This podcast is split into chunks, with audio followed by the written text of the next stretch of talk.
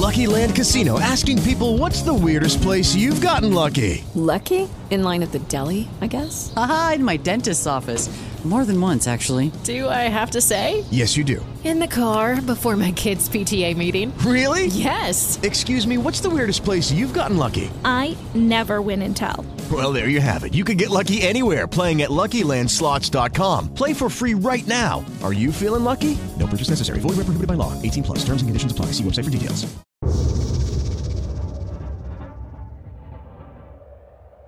Hola terroríficos, ¿cómo les va? Esta noche de brujas no podía faltar un relato relacionado con estas fechas. Y qué mejor que una de esas historias que nos comparte nuestro amigo Richard. Como siempre, quiero agradecerles por seguirnos y acompañarnos en cada relato. Sean bienvenidos a este espacio donde tratamos de desconectarnos de la rutina diaria y disfrutar de un relato de terror. Así que los invito a que se preparen su bebida favorita, imaginen que son parte del relato y como siempre, les recomiendo usar audífonos, volumen arriba, apagar la luz y disfrutar. Que esta noche sea de pesadillas.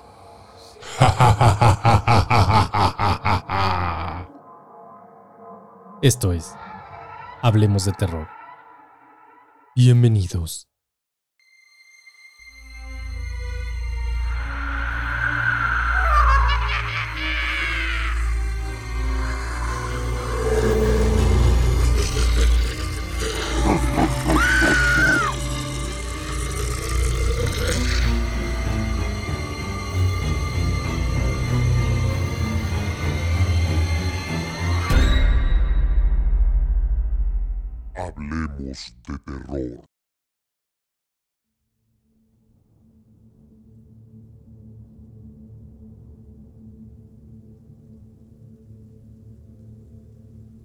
Es inevitable mirar el calendario y no despertar los miedos más profundos para nuestra familia. Inevitable también será la presencia de esas entidades que llegan a casa cada vez que este maldito mes de octubre termina, tal cual lo han hecho durante los últimos dos años, y Dios quiera que ya no más. Pegado en la lúgubre pared de nuestra modesta cocina, y con nueve hojas arrancadas, aquel calendario nos recuerda, con cada día que pasa lo que se nos viene, que queda cada vez menos, que debemos prepararnos para revivir nuevamente noches de desvelo, espanto y un sinnúmero de horrores indescriptibles. Aprieto con fuerzas la taza de café para calentar mis manos mientras espero a que la abuela saque el pan del horno, con la mirada fija en aquel calendario, casi idiotizada, contando todas las mañanas los días restantes para que lleguen aquellas fechas, nerviosa y silente. Quedan dos semanas, y mientras más se acercan los días, el desayuno parece ser menos agradable y apetecible. Los diálogos mañaneros y las risas habituales comienzan a esfumarse. Todo es silencio y desesperanza. Nadie quiere hablar y tampoco tocar el tema que se ha convertido en algo prohibido para la familia los últimos años, como intentando creer que con ello evitaremos que suceda. Mamá prende veladoras en su altar a diario, desde el primer día del mes, también unas cuantas más por los rincones de la casa. Hace lo mismo con inciensos, para luego continuar con su cadena de rezos por el descanso de su hermana, la tía Sara. Ahora es que comprendo, cuando se dice que las muertes trágicas trascienden de forma distinta. El dolor e impacto de su fallecimiento fue tal que a todos por igual nos costó asumir su partida. Fue algo inesperado, pero también evitable. Una verdadera y horrorosa tragedia que creo que para la propia difunta lo fue. Pienso tal vez que, a más de dos años de la tragedia, su alma sigue sin aceptar su muerte alimentada también inconscientemente por nuestra propia familia, con el dolor que no merma y el luto que casi se ha pegado en las paredes de nuestro hogar y en el ambiente. Siento que por momentos somos responsables de no dejar ir a la tía a su eterno descanso. Mamá y la abuela siguen vistiendo medio luto aún, y pese a que no hablan de ello, sé que siguen sin resignarse de su partida. Lo cierto es que me convencí de que los muertos sí vuelven en sus días. No sé si todos con certeza, o si existe alguna forma particular de atraerlos cada año. Pero siento que tía Sara, si viene a visitarnos, la he visto con ojos propios, pero no viene sola desde el más allá. Algo más la acompaña, transformando las visitas en algo aún más aterrador. Les contaré cómo empezó todo. Aún tengo grabado aquel pavoroso grito de mi madre cuando la tía se presentó frente a ella en su cuarto. Fue un grito ensordecedor, donde se mezclaba el miedo y el dolor, apagándose lentamente, ahogándose en su pecho hasta que perdió la conciencia. Era la madrugada de un 28 de octubre. Al principio nadie le creyó, pues aquella vez no hubo preámbulos como el año siguiente. Solo se apareció, intempestivamente de la nada, con aquel mismo rostro destrozado y extremidades mutiladas, tal cual quedó su carne corrompida e inerte aquella fatídica tarde de junio, cuando aquel camión la arrolló a pocos metros de la casa. Recuerdo que mamá tembló corporalmente durante los siguientes días. Aquella aparición fue tan brutal que le costó un buen tiempo reponerse de aquel encuentro espantoso. Con lágrimas, horror, pero a la vez tristeza, nos relataba a diario aquel momento en que el fantasma de su hermana la llamó por su nombre en susurros, despertándola de su reponedor sueño para dejarse luego ver frente a ella, a los pies de la cama, estirando lo que quedaba de sus mutilados brazos, suspendida a centímetros del piso, con un rostro desorientado clamando por ayuda. A la mañana siguiente todos concordamos en que había sido una pesadilla, y casi la convencimos de aquello. Sin embargo, las noches siguientes llegarían nuevos y espeluznantes eventos que nos meterían a nuestros cuartos, no sin antes aceptar que el alma de la tía Sara efectivamente había vuelto, y solo a cuatro meses de su partida. Primero fueron platos removiéndose en la cocina a medianoche, lo que comenzó a inquietarnos. Era como si alguien lavara los trastes, pues en momentos también sentíamos el agua a chorros caer de la llave Luego vinieron los espeluznantes lamentos de dolor, provenientes desde todos los rincones de la casa. Daba la impresión de que su alma deambulaba buscando consuelo o intentando volver a la vida que tan trágicamente perdió.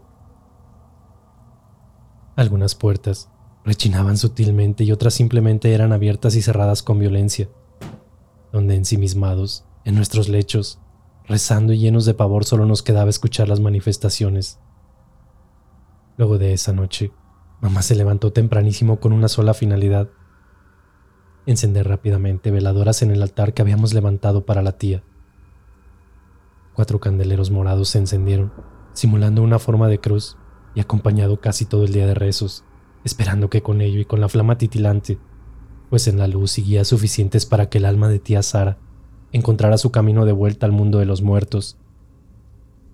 Hasta ese momento, solo era tía Sara espantándonos pero, horas más tarde, hubo un incidente con aquellas veladoras, en donde inocentemente pensamos que era ella haciendo de las suyas durante el día.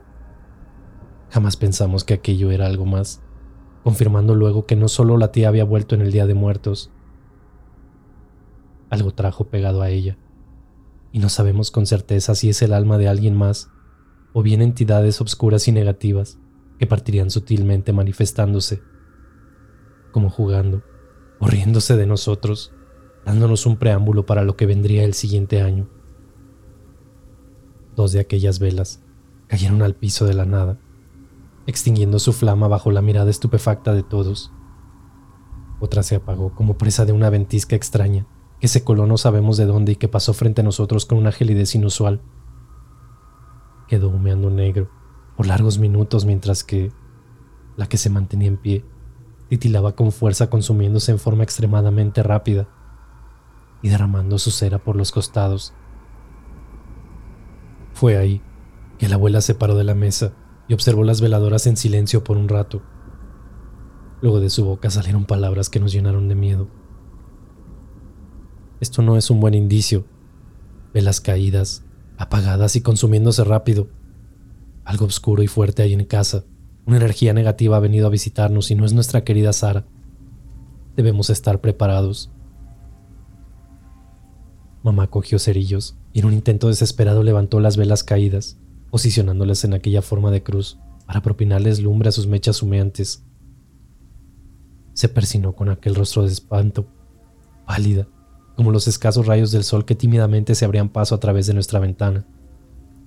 No alcanzó su cometido, cuando la abuela con un zarpazo de sus enormes y arrugadas manos tumbó nuevamente las veladoras. Esta vez todas cayeron desparramadas, acompañadas por sus portadoras y alguno que otro pétalo rojo de aquellas rosas húmedas decorativas. El paño estilo litúrgico que ornamentaba el pequeño altar también fue a dar al suelo. Todos quedamos boquiabiertos con el acto.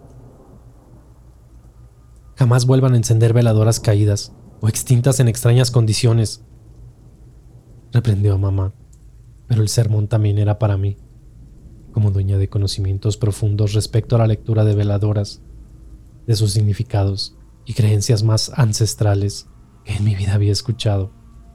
Luego prosiguió. Debemos descartarlas de inmediato. Esto es una mala señal, pues no importando el motivo de tenerlas encendidas, su fin se acaba de romper. Luego, absorta por largos segundos con sus ojos cerrados y mentón elevado, inhaló y exhaló profundamente, como intentando oler aquella obscuridad y mal a la cual se refería, para luego dirigirse a nosotros nuevamente. Hay fuerzas opuestas, negativas y obscuras en casa. Ve de inmediato por velas nuevas. Me ordenó con rigurosidad en su voz Volví rápidamente con ella, las cuales acomodó mientras ordenaba el caos ocasionado por ella misma. Acompañaba sus acciones con rezos murmurantes donde nadie identificó con claridad lo que sus labios pronunciaban. Las últimas palabras quedaron resonantes durante semanas y luego en los meses venideros como un presagio. La abuela es muy creyente y nadie se atrevía a dudar de sus palabras ni de su sabiduría espiritual concientizando a todos de que debíamos permanecer en alerta cuando conmemoráramos nuevamente estas festividades. Desde aquel momento, la casa extravió aún más el escaso júbilo y la energía positiva que nos quedaba luego de la tragedia. Sus paredes parecían solo entregar desolación y un ambiente sombrío, deprimente, acentuados por aquella entidad oscura que marcó nuestra casa como su lugar de albergue o de acogida para aquellos días en que el mundo de los muertos se abre pasos hacia el de los vivos, o quizás para quedarse por un buen tiempo. No hubo más manifestaciones luego de aquellos días, y se mantuvo así durante largos meses, hasta el año siguiente, en que llegó un nuevo día de muertos, llegando incluso a olvidar aquellos incidentes y palabras sabias de la abuela.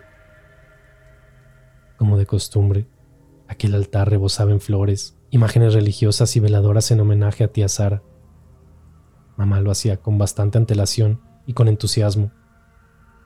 Pero la abuela, algo más cautelosa, solo quería los ceremoniosos santuarios en las jornadas respectivas. Sin embargo, mamá insistió, como el año anterior, en mantenerlo desde casi mediados del mes. Esta vez sí hubo avisos cargados de actividad paranormal. Bastantes días antes de las conmemoraciones, comenzaron las manifestaciones nuevamente puertas rechinando o golpeándose de madrugada, el piso crujiendo y aquel ambiente pesado se dejó caer en casa. Era como un aire que saturaba nuestras narices, como algo exprimiendo lo respirable, y en algunas noches una pestilencia aparecía de indeterminado origen. Todo ello nos advertía de su presencia sutilmente. Mamá quería seguir creyendo que era el alma de su hermana, y se concientizaba de aquello a diario. Pero la abuela, contrariamente, sentía que aquello no era parte de la visita de su hija. Durante la noche la intranquilidad nos privaba de un descanso reponedor. Parecía acrecentarse en la negrura, aquel hedor putrefacto proveniente de todas partes y a la vez de ninguna. Era sin embargo lo menos aterrador, como parte del ambiente que les gustaba a los muertos o a aquellas entidades que decidieron abordar nuestra humilde casa o aquel 26 de octubre, y mientras cenaba alrededor de las 21 horas, cuando comencé a sentir aquellas presencias. Sentada y con hambre, devoraba mi plato en silencio mientras mamá veía el noticiario como de costumbre en su cuarto, y la abuela probablemente ya dormía. Fue de la nada que una brisa extraña y gélida pasó por mi nuca, como danzando y removiendo incluso algunos de mis cabellos. Quedé petrificada, con la cuchara frente a la boca, pues juraría que aquella brisa se sintió como algo más que una simple ventisca, pues fue acompañada de un lamento que resonó en mis oídos. Devolví la cuchara al plato y observé a mi alrededor, pues al instante sentí una presencia en el lugar. Permanecí en un estado de quietud, pero comencé a temblar a los segundos cuando me sentí observada desde algún punto de la casa que no determinaba con claridad. Era como si de todas partes personas estuviesen observándome. Pronto solo mis globos oculares se movían con desesperación en todas direcciones buscando aquello. Tosí en una mezcla de pavor y nerviosismo, y con voz temblorosa le pregunté a mamá si quería un té.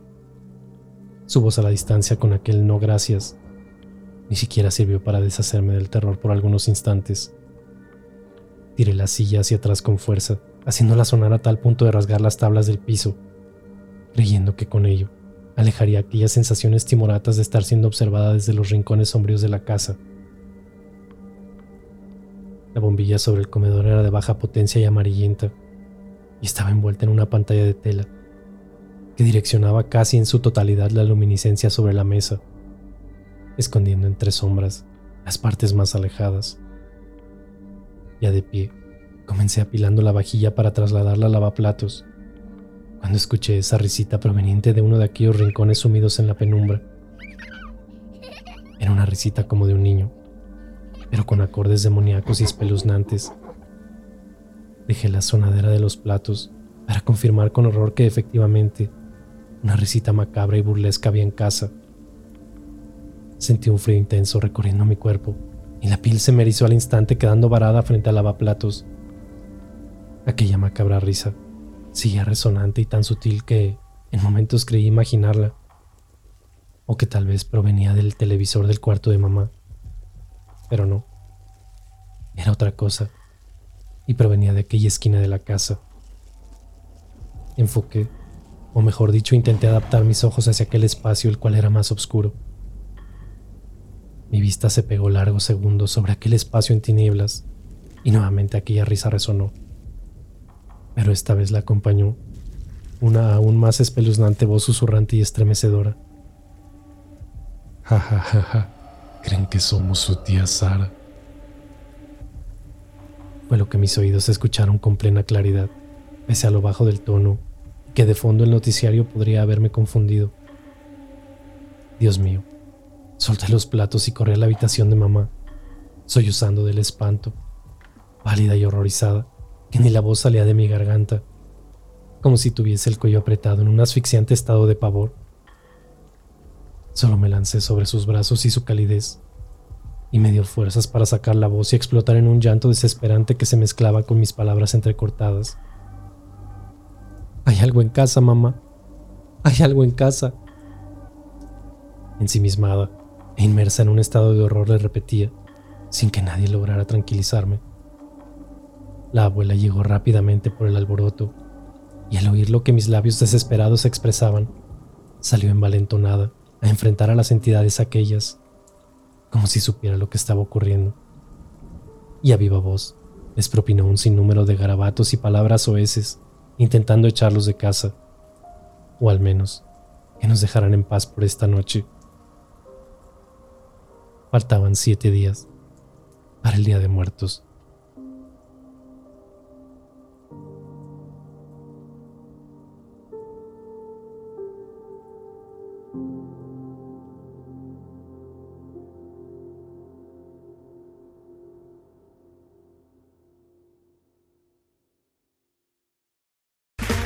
Okay, round two. Name something that's not boring. Laundry? Ooh, a book club. Computer solitaire, huh? Ah, sorry, we were looking for Chumba Casino. That's right. ChumbaCasino.com has over 100 casino style games. Join today and play for free for your chance to redeem some serious prizes.